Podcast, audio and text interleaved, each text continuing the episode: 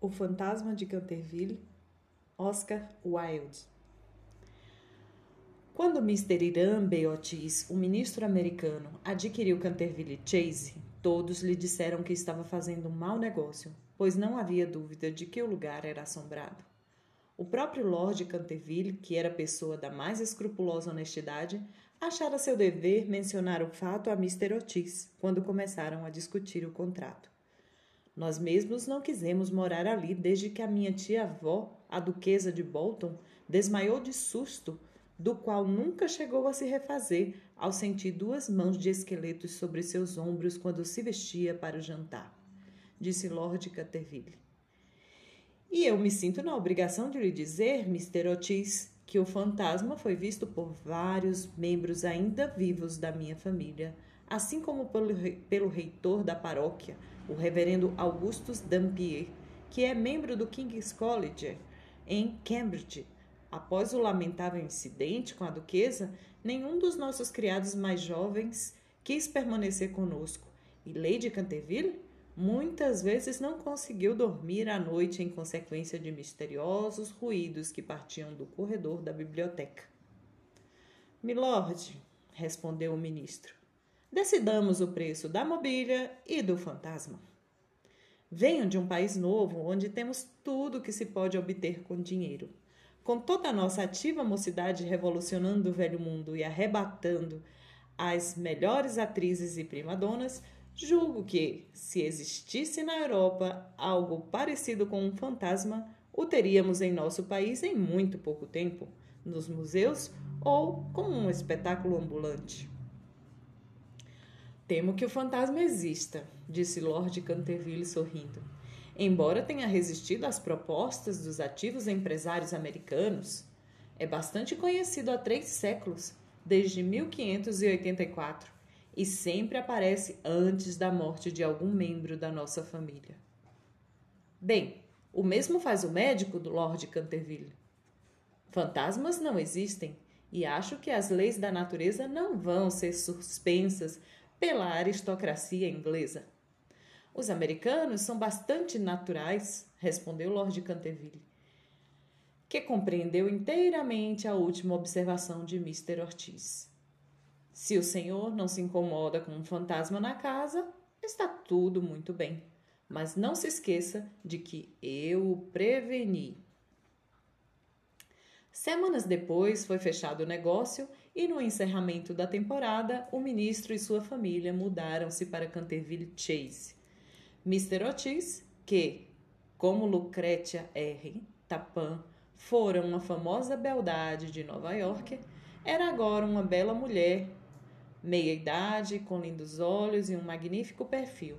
Várias senhoras americanas, ao deixar sua pátria, afetam uma crônica indisposição sob a impressão de que isto constitui uma forma de requinte europeu. Mrs. Otis, porém, não caíra neste erro. Possuía magnífica constituição e uma espantosa energia. Na verdade, em vários sentidos, era bastante inglesa e um excelente exemplo do fato de que, hoje em dia, temos tudo em comum com a América, exceto, naturalmente, a língua. Seu filho mais velho, a quem os pais deram o nome de Washington, num momento de patriotismo que ele nunca deixara de lamentar, era um rapaz louro, de bonita aparência, que se qualifica para a carreira diplomática americana por se destacar no cassino de Newport durante três temporadas sucessivas e porque, mesmo em Londres, era conhecido como um excelente dançarino. As gardênias e a nobreza eram suas únicas fraquezas. Fora isso, era extremamente ajuizado. Miss Virginia E. Otis era uma jovenzinha de 15 anos, esbelta e encantadora como uma gazela, e seus grandes olhos azuis refletiam um agradável desembaraço. Era excelente amazona e certa vez, montada em seu pônei, apostaram uma corrida com o velho Lord Bilton, vencendo por um corpo e meio para a grande alegria do jovem Duque de Cheshire. Este a pedir em casamento ali mesmo, e por seus tutores fora enviado afogada em lágrimas de volta a Elton naquela mesma noite.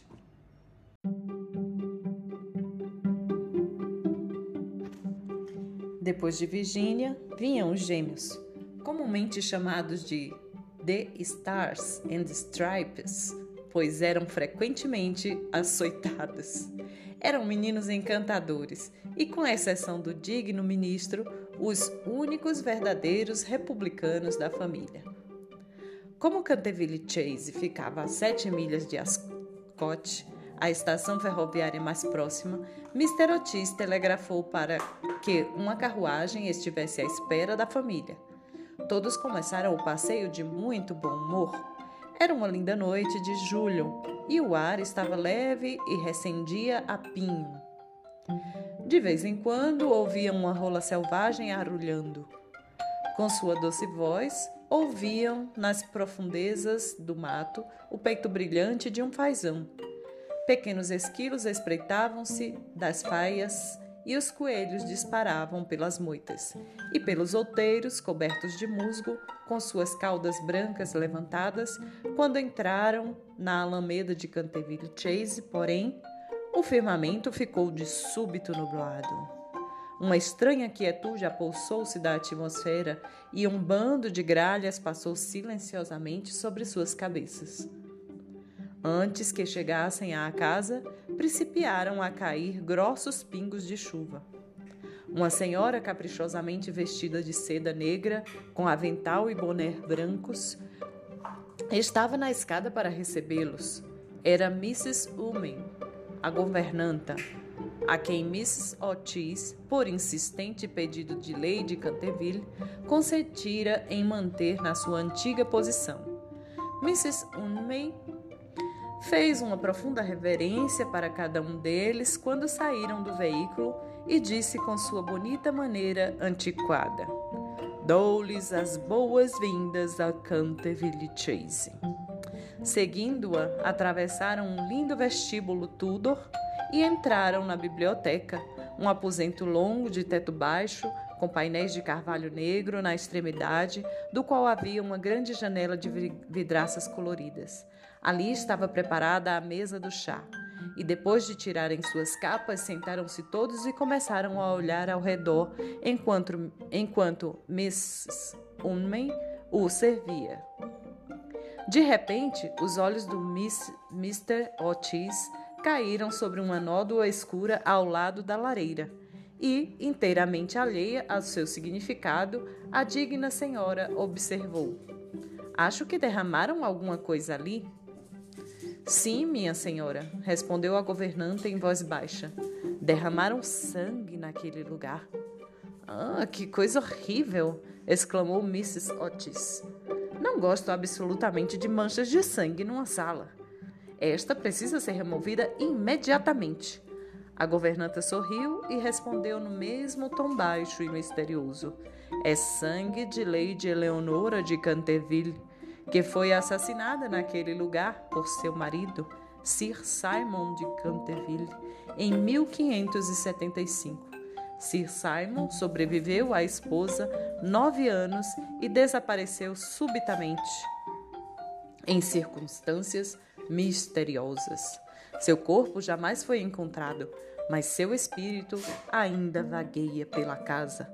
A mancha de sangue tem sido muito admirada por turistas e visitantes e não pode ser removida.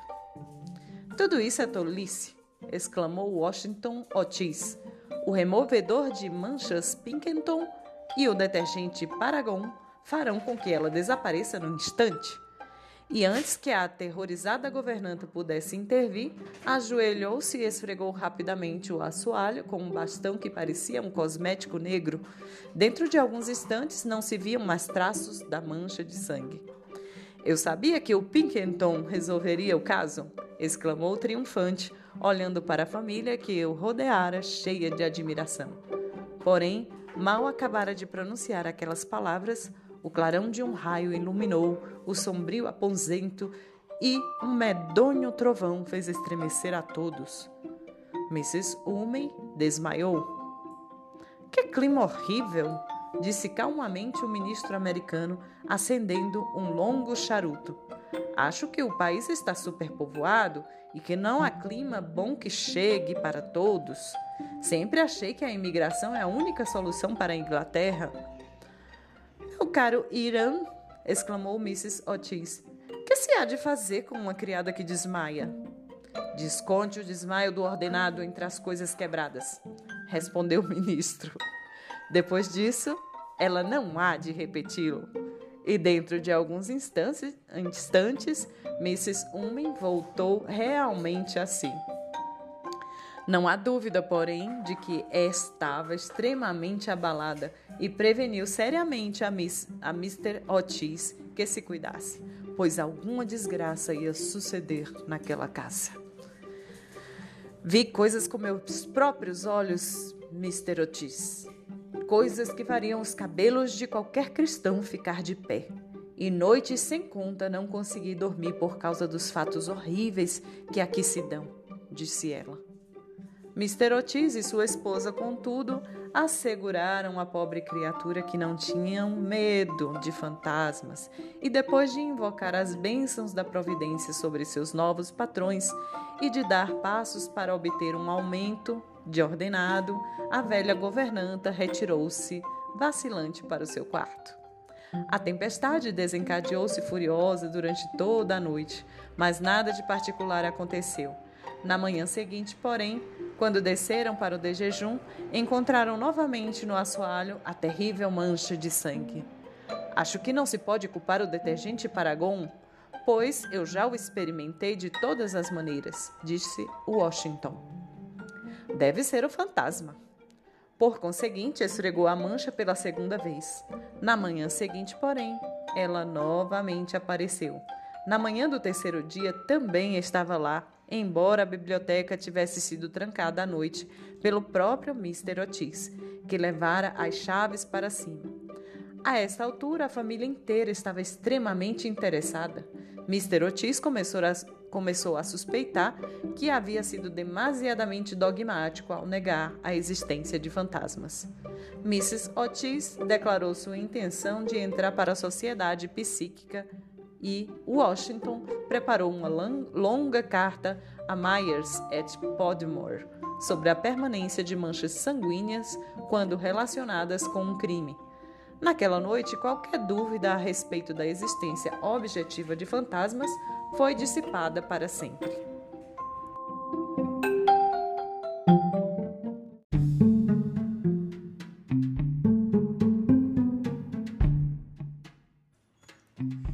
O dia fora quente e ensolarado, e na frescura da noite toda a família saiu a passeio. Só voltaram às nove horas quando fizeram uma ligeira ceia. A conversação não versou absolutamente sobre fantasmas, por isso não havia sequer esta condição primária de expectativa que tantas vezes precede a apresentação de fenômenos psíquicos.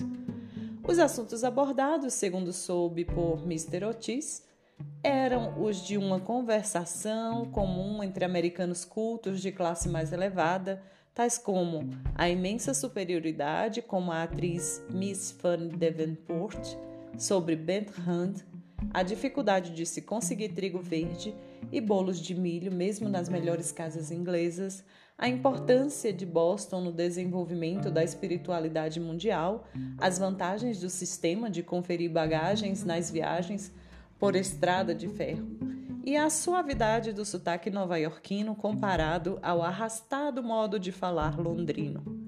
Não se fez menção absolutamente nenhuma do sobrenatural, nem se aludiu de modo algum a Sir Simon de Canterville. Às onze horas, a família se recolheu e meia-noite e meia todas as luzes estavam apagadas. Algum tempo depois, Mr. Otis foi despertado por um estranho ruído no corredor. Diante da porta do seu quarto, soava como um clagor de metal e parecia aproximar-se cada vez mais. Era exatamente uma hora. O ministro americano estava inteiramente calmo, contou suas pulsações e verificou que não eram exageradas. O estranho ruído continuava e com ele Mr. Otis ouviu distintamente um rumor de passos calçou os chinelos, tirou uma garrafinha oblonga da gaveta de sua cabeceira e abriu a porta. Exatamente diante de si, viu, ao pálido clarão da lua, um velho de terrível aspecto. Seus olhos eram vermelhos como carvões em brasa, longos cabelos grisalhos caíam-lhe sobre os ombros em mechas ardentes. Suas roupas eram de corte antiquado, estavam sujas e rasgadas, e de seus pulsos e artelhos pendiam pesadas algemas e enferrujados grilhões. Meu caro senhor, disse Mr. Otis, devo insistir em que lubrifique estas cadeias. Para este fim, trouxe-lhe uma pequena garrafa de lubrificante Tamani Sol Levante. Dizem que é inteiramente eficaz, numa só aplicação, e há vários testemunhos nesse sentido no invólucro, assinados por alguns dos nossos mais eminentes teólogos. Vou deixá-lo aqui para o senhor, ao lado das velas, e terei prazer em fornecer-lhe mais, caso o solicite. Com estas palavras, o ministro dos Estados Unidos colocou a garrafa na mesa de mármore e, fechando a porta, recolheu-se para dormir. Durante um momento, o fantasma de Canterville ficou inteiramente imóvel, naturalmente indignado. Em seguida, jogando com violência a garrafa no chão, fugiu pelo corredor, articulando cavos gemidos e emitindo uma terrível luz esverdeada. Quando chegou, porém, ao extremo da grande escada de carvalho, uma porta se abriu de repente surgiram dois vultuzinhos vestidos de branco e um enorme travesseiro passou-lhe raspando pela cabeça. Evidentemente não havia tempo a perder. Adotando às pressas a quarta dimensão como meio de fuga, desapareceu através do assoalho e a casa voltou à tranquilidade. Quando chegou à pequena câmara secreta da ala esquerda, apoiou-se num raio de luar para recuperar o alento e procurar compreender a situação. Jamais, numa brilhante e ininterrupta carreira de 300 anos, a vida havia sido tão grosseiramente insultado. Lembrou-se da duquesa viúva, a quem fizera desmaiar de susto quando estava diante do espelho com seus brilhantes e seu vestido de renda das quatro criadinhas que havia, haviam ficado histéricas só porque ele sorrira para elas por entre as cortinas de um dos quartos desocupados, do reitor da paróquia cuja vela se apagara certa noite e que desde então estivera aos cuidados do Sir William Gould, perfeito joguete de perturbações nervosas, e da velha Madame de Tremoulião, que, tendo acordado cedo certa manhã e visto um esqueleto sentado na cadeira de braços ao lado da lareira, lendo seu diário, ficara presa ao leito durante seis semanas com febre cerebral. Ao convalescer, reconciliara-se com a igreja, rompendo relações com aquele renomado cético, Monsieur de Voltaire. Lembrou-se da terrível noite em que o malvado Lord Canterville fora encontrado meio sufocado em seu quarto de vestir, com uma carta de baralho enfiada na garganta, e confessara antes de morrer que havia trapaceado e roubado, com aquela mesma carta, 50 mil libras de Charles James Fox, jurando que o fantasma o obrigara a engoli-la. Todos os seus grandes feitos voltaram-lhe à memória, desde o caso do mordomo que se suicidara na copa porque vira uma mão verde batendo nos vidros da janela, da janela até o da bela Lady Stuffield, que fora obrigada a usar uma faixa de veludo negro ao redor do pescoço a fim de ocultar a marca de quatro dedos em fogo sobre sua branca pele e acabara por se afogar no lago das carpas que ficava na extremidade da alameda do rei. Com o entusiasmo de um verdadeiro artista, recordou suas mais célebres interpretações e sorriu amargamente ao pensar em seu último aparecimento como Red Huber ou O Infante Estrangulado, sua estreia como O Magro Gibeon ou O Vampiro de Bexley Moore e o terror que provocara certa noite em julho, brincando simplesmente com seus ossos na cancha de tênis. Depois de tudo aquilo, uns desgraçados americanos modernos tinham a coragem de lhe oferecer o lubrificante Sol Levante? E jogar-lhe travesseiros na cabeça era insuportável. Nenhum fantasma da história fora jamais tratado daquela maneira. Por conseguinte, resolveu vingar-se e permaneceu até a aurora em atitude de profunda meditação.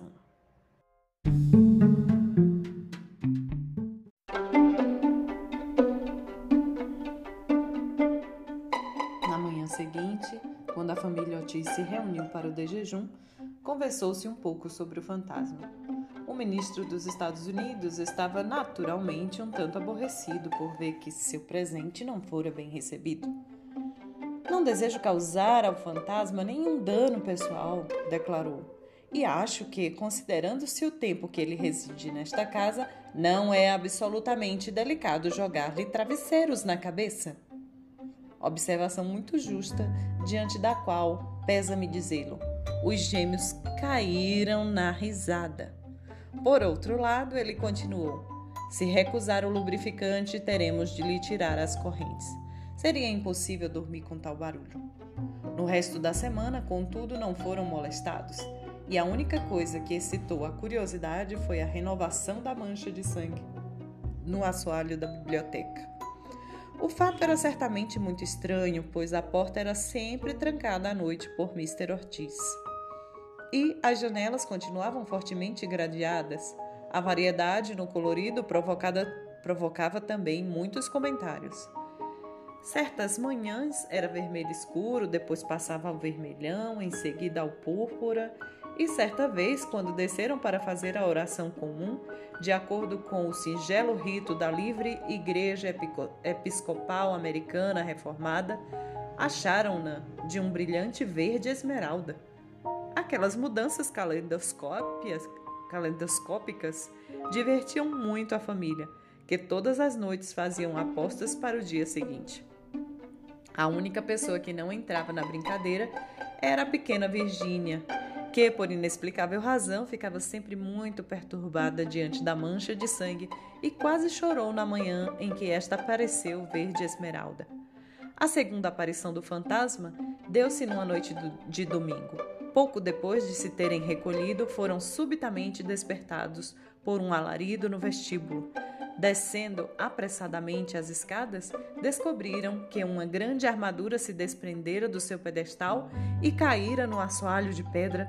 Sentado numa cadeira de espaldar alto, estava o fantasma de Canterville. Esfregando os joelhos com uma expressão de intensa dor, os gêmeos haviam trazido suas atiradeiras e atirado neles dois projéteis, com uma exatidão que só pôde ser conseguida depois de longa e cuidadosa prática, adquirida contra professores. Ao mesmo tempo, o ministro dos Estados Unidos o ameaçava com seu revólver e lhe ordenava, de acordo com a etiqueta californiana, a erguer os braços. O fantasma levantou-se com um grito de raiva e passou entre eles como uma neblina, apagando a vela de Washington Otis e deixando-os em total escuridão. Chegando ao cimo da escada, refez-se e decidiu emitir a sua célebre gargalhada demoníaca, o que lhe fora, em mais de uma ocasião, extremamente útil. Dizia-se que aquele gargalhar tornara grisalha, numa só noite, a cabeça de Lord Harker e fizera com que três governantas francesas de Lady Canterville se despedissem antes do fim do mês. Riu, portanto, com sua risada mais horrível, fazendo tremer o teto abobadado. Mal, porém, se extinguira o medonho eco, abriu-se uma porta e Mrs. Otis surgiu, trajando um leve roupão azul. Suponho que o senhor não esteja se sentindo bem. Trouxe-lhe vidro do elixir do Dr. Dobel. Se se trata de indigestão, o senhor verá que é um excelente remédio. O fantasma olhou-a furioso e começou imediatamente a fazer preparativos para se transformar num grande cão negro, proeza pela qual era justamente renomado e que motivara, segundo o médico da família, a permanente idiotice do tio de Lord Canterville, o On, Thomas Orton. O som de passos que se aproximavam fê-lo, porém, hesitar. limitou-se a tornar-se ligeiramente fosforescente e desapareceu com um tétrico gemido no momento em que os gêmeos acabavam de chegar. Entrando em seu quarto inteiramente aniquilado, tornou-se presa da mais violenta agitação. A vulgaridade dos gêmeos e o crasso materialismo de Mrs. Otis eram extremamente desagradáveis, mas o que realmente o perturbava era o fato de não ter podido usar a armadura tivera a esperança de que mesmo americanos modernos se aterrorizassem à visão do espectro da armadura, se não por motivo razoável, pelo menos por respeito ao poeta nacional Longfellow, sob cuja graciosa e atraente poesia ele mesmo se, se entretivera quando os cantevilles estavam na cidade. Além disso, tratava-se de sua própria armadura usara com êxito no torneio de Kenilworth e fora muito cumprimentado pela rainha virgem em pessoa. Contudo, ao vesti-la, sentira-se completamente abatido pelo peso da enorme coraça e do capacete de aço, caindo pesadamente no chão de pedra e ferindo ambos os joelhos e os dedos da mão direita. Durante alguns dias sentiu-se muito doente e não se afastou do quarto, exceto para manter em ordem a mancha de sangue. Cuidando-se, porém, restabeleceu e resolveu fazer uma terceira tentativa de assustar o ministro dos Estados Unidos e sua família. Escolheu uma sexta-feira, 13 de agosto, para a aparição e gastou a maior parte do dia examinando seu guarda-roupa. Decidiu-se, por fim, a favor de um grande chapéu com uma pena vermelha, um lençol franzido nos punhos e no pescoço e um enferrujado punhal. A tarde desabou um violento temporal e o vento era tão forte que fazia estremecer todas as janelas e portas da velha casa. Era exatamente a espécie de tempo que lhe agradava. Seu plano de ação era o seguinte: caminharia sem ruído até o quarto de Washington Otis, gemeria aos pés da cama e se apunhalaria três vezes no pescoço ao som de música lenta. Nutria por Washington um especial rancor, estando ciente do fato de que era ele quem tinha o hábito de remover a famosa nódoa de Canterville com o detergente Paragon de Pickenton. Depois de reduzir o desabrido e tolo jovem à condição de abjeto terror, avançaria, avançaria para o quarto ocupado pelo ministro dos Estados Unidos e suas, sua esposa e colocaria sua mão pegajosa sobre a testa de Mrs. Otis, ao mesmo tempo em que murmuraria aos ouvidos de seu trêmulo marido segredos medonhos de necrotério. Com respeito a Virginia, ainda não tomaram uma decisão. Ela jamais o insultaria de modo algum e era bonita e tranquila. Alguns gemidos cavos dentro do armário seriam mais que suficientes, ou se isso não a despertasse, poderia segurar a colcha com dedos trêmulos. Quando ao Quanto aos gêmeos, estava decidida a dar-lhes uma lição. A primeira coisa a fazer, naturalmente, era sentar-se sobre o peito dos meninos, a fim de produzir sensação de asfixia e pesadelo. Em seguida, como as camas eram próximas uma das, da outra, ficaria de pé entre elas, tomando a aparência de um cadáver até que ambos ficassem paralisados pelo medo.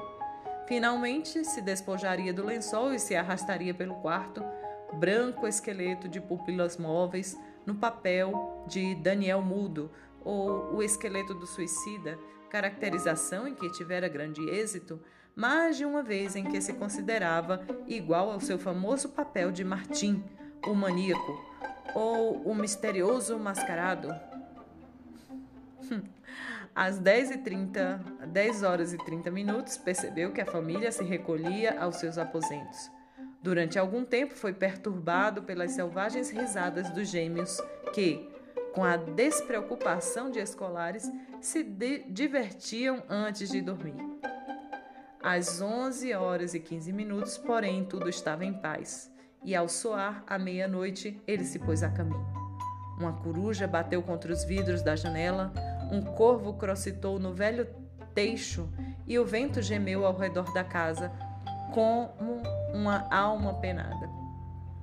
A família Otis, porém, dormia inconsciente do que a aguardava e muito acima da chuva e do vento, o fantasma ouvia o firme ressonar do ministro dos Estados Unidos.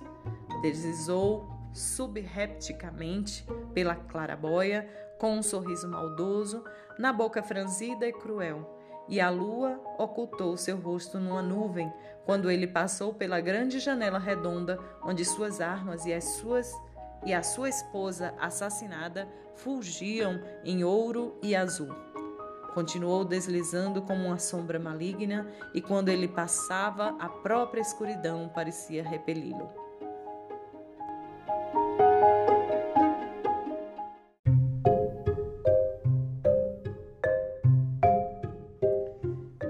Dado momento, julgou ouvir um chamado e parou.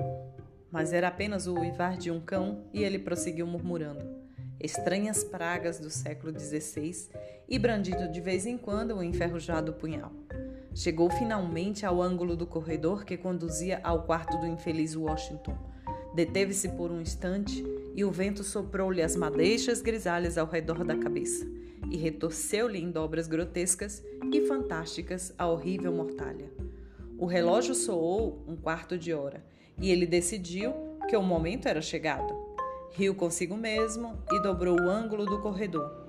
Mal o fez, recuou com um grito de terror e ocultou o rosto lívido nas mãos longas e ossudas. Bem diante dele havia um medonho espectro, imóvel como uma estátua e monstruoso como o sonho de um louco. A cabeça era caída e brilhante, o rosto redondo, gordo e branco, e um riso parecia contorcer-lhe perenemente as feições. Dos olhos desciam raios de luz escarlate.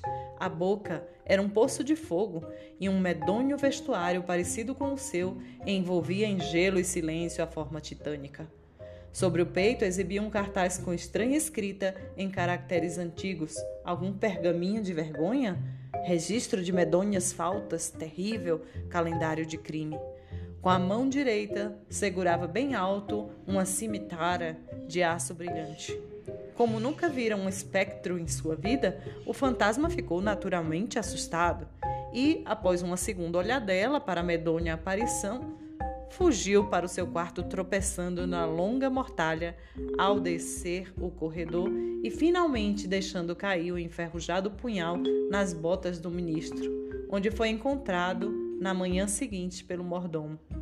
Uma vez, na segurança do seu apartamento, lançou-se numa pequena enxerga e escondeu o rosto debaixo das cobertas. Depois de algum tempo, contudo, o bravo espírito dos Canterville reagiu e ele resolveu procurar o outro fantasma assim que rompesse o dia. Por conseguinte, logo que a aurora pintou as colinas de prata, voltou ao lugar onde tinha avistado o horrível espectro achando que, afinal, era melhor serem dois do que estar sozinho e que, com a ajuda do novo amigo, poderia, em segurança, lidar com os gêmeos. Ao chegar ao local, porém, divisou um terrível quadro. Evidentemente, algo sucedera ao espectro, pois a luz desaparecera inteiramente de seus olhos vazios. A brilhante cimitarra caíra-lhe da mão e ele estava encostado à parede em atitude forçada e incômoda. O fantasma de Canterville adiantou-se rapidamente e tomou-os nos braços. Mas ficou horrorizado ao ver que a cabeça escorregava e rolava no chão e o corpo assumiu uma posição indolente. Descobriu então que estava segurando um cortinado de leito de fustão branco, uma vassoura, um facão de cozinha e um nabo. Incapaz de compreender aquela curiosa transformação, agarrou o cartaz com agitação febril à luz cinzenta da manhã, leu estas horríveis palavras: O fantasma Otis, o único verdadeiro e original espantalho. Cuidado com as imitações, todos os outros são falsificados. Num relance compreendeu toda a história. Fora enganado, derrotado, ludibriado. O antigo olhar dos Canterville Voltou-lhe as pupilas, rangeu as gengivas sem dentes e, erguendo os pulsos descarnados acima da cabeça, praguejou na pitoresca fraseologia da escola antiga de quando Chantecler entoasse pela segunda vez seu alegre canto, sangrentos homicídios seriam perpetrados e o crime andaria solta com pés silenciosos. Mal acabara a medonha praga, quando no telhado de uma distante fazenda um galo cantou. O fantasma deu uma risada longa, baixa, amarga e esperou. Esperou hora após hora, mas o galo, por alguma estranha razão, não cantou novamente. Por fim, às 7h30, a chegada das criadas fez com que ele desistisse da terrível vigília e voltasse ao quarto, passando suas vãs esperanças em seu frustrado propósito. Ali consultou vários livros de cavalaria, dos quais gostava extremamente, e descobriu que em todas as ocasiões em que aquela praga fora usada, Chantecler cantara sempre duas vezes. Perdição recaía sobre a maldita ave, murmurou. Virá o dia em que, com minha valente espada, lhe cortarei o pescoço, fazendo-o cantar antes de morrer.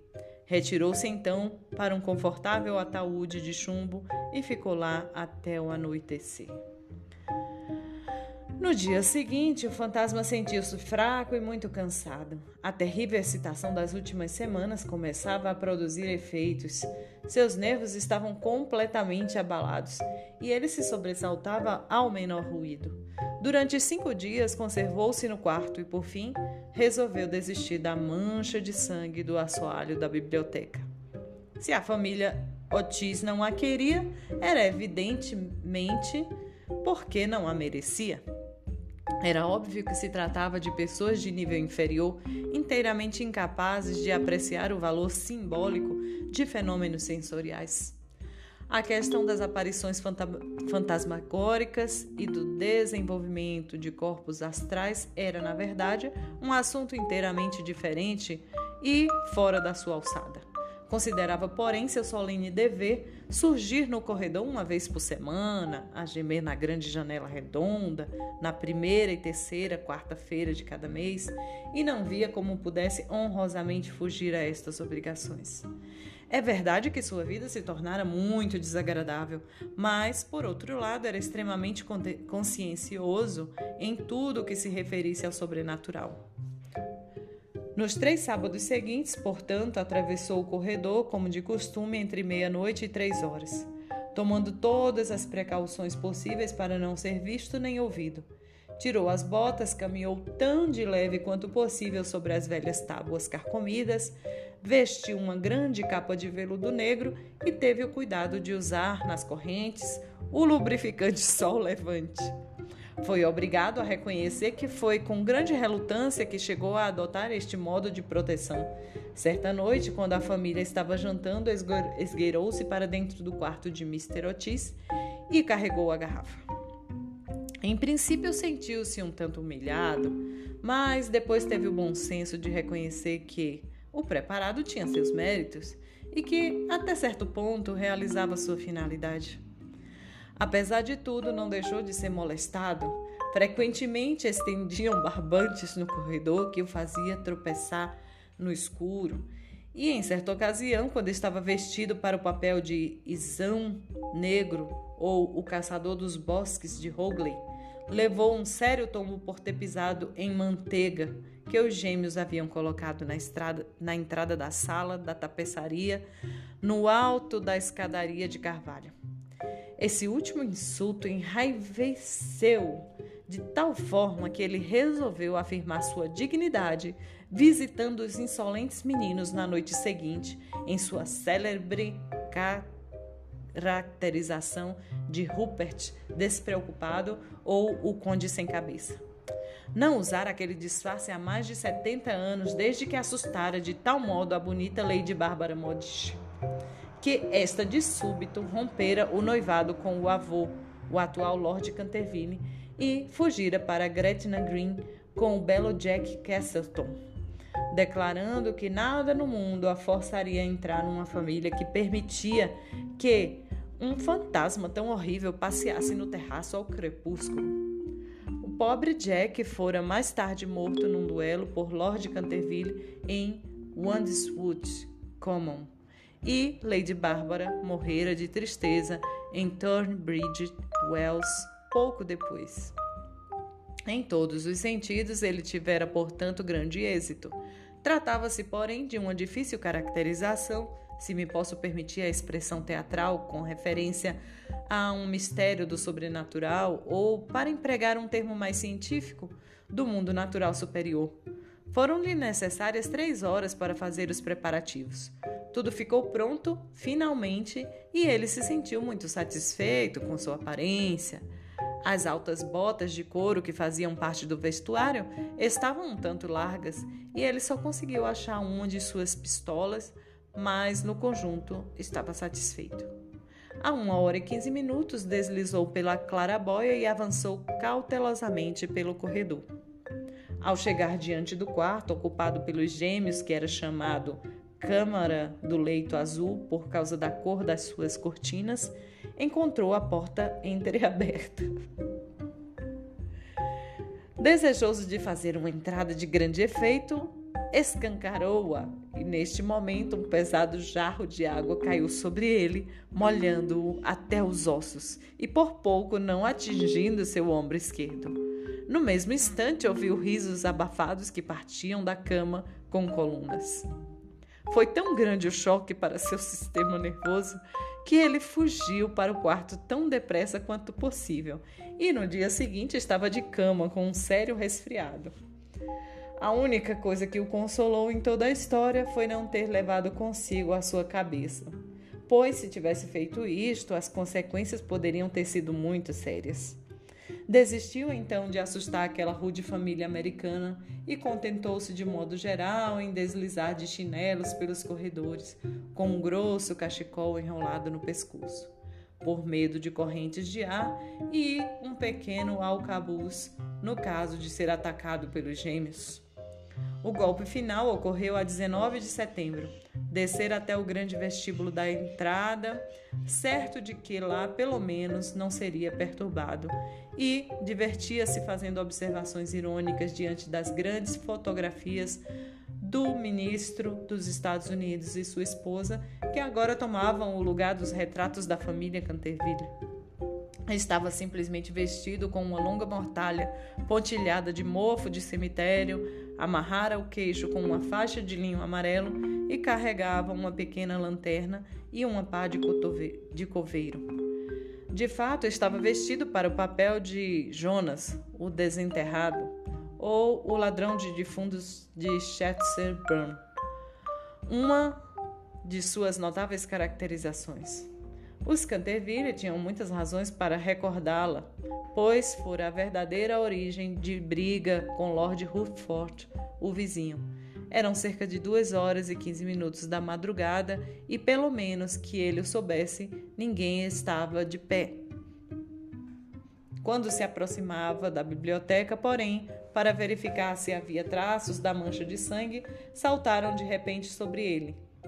Vindas de um canto escuro, duas figuras que agitavam os braços loucamente e gritavam-lhe ao ouvido: Buh! Preso pelo pânico, muito natural nas circunstâncias, correu para a escada, mas ali encontrou Washington Otis à sua espera, com um grande esguicho de jardim.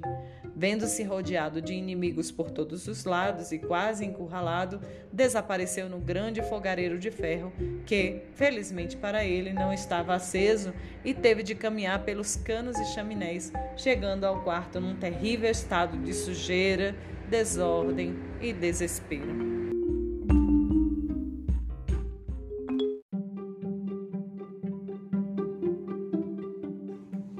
Depois disso, não mais foi visto em expedições noturnas. Os gêmeos ficaram de tocaia várias vezes e todas as noites espalharam nozes nos corredores para grande aborrecimento dos pais e dos criados, mas foi inútil. Era evidente que estava tão magoado que não queria reaparecer. Por conseguinte, Mr. Otis recomeçou o grande trabalho sobre a história do Partido Democrático. Mrs. Otis organizou um maravilhoso piquenique que surpreendeu toda a região. Os meninos dedicaram-se ao pôquer e a vários jogos nacionais americanos, e Virginia passeou pelas alamedas montada em seu pônei e acompanhada pelo jovem duque de Shropshire, que viera passar uma semana de férias em Canterville Chase. Acreditava-se que o fantasma se fora e Mr. Otis escreveu uma carta nesse sentido a Lord Canterville, que, em resposta, manifestou seu grande prazer pela notícia e enviou congratulações à digna esposa do ministro. A família Otis, porém, estava enganada, pois o fantasma continuava na casa e, embora quase inválido, não estava de maneira alguma disposto a permitir que as coisas se acalmassem. Principalmente desde que soubera que entre os hóspedes se encontrava o jovem duque de Shropshire, cujo tio-avô, Lord, Lord Francis Stilton, certa vez apostara 100 grinéus com o coronel Carbury, que jogaria dados com o fantasma de Canterville. Fora encontrado na manhã seguinte, estendido no chão da sala de jogos, imobilizado por uma paralisia, e embora tivesse vivido longos anos, nunca mais fora capaz de pronunciar outras palavras além de duplo seis. A história tivera muita repercussão naquela época, embora naturalmente por respeito às duas nobres famílias tentassem abafá-la. Uma narração completa de todas as circunstâncias a ela relacionadas pode ser encontrado no terceiro volume das Recordações do Príncipe Regente e seus amigos, de Lord Teitel. O fantasma estava, portanto, ansioso para mostrar que não havia perdido sua influência sobre os Stiltrons, com os quais era, aliás, meio aparentado, pois sua prima irmã havia casado em segundas núpcias com Sir Buckley, de quem, conforme era do conhecimento geral, descendia da linhagem dos Shropshires. Por conseguinte, fez preparativos para surgir diante do jovem namorado de Virginia em sua célebre caracterização de o monge vampiro ou o beneditino sem sangue, interpretação tão horrível que quando a velha Lady Startup a viu numa fatídica véspera de ano bom, no ano de 1764, emitiu gritos agudíssimos que culminaram em violenta apoplexia e morreu três dias após, deserdando os Canterville, que eram seus parentes mais próximos, e deixando todo o seu dinheiro para um boticário de Londres. No último instante, porém, seu terror pelos gêmeos o impediu de sair do quarto, e o pequeno duque dormiu em paz sob o dossel do aposento real e sonhou com Virgínia. Alguns dias depois, Virgínia e seu admirador de cabelos ondulados foram passear a cavalo nos prados de Buckley, onde a menina rasgou de tal modo o traje de montar que, ao voltar para casa, resolveu subir pela escada dos fundos a fim de não ser vista.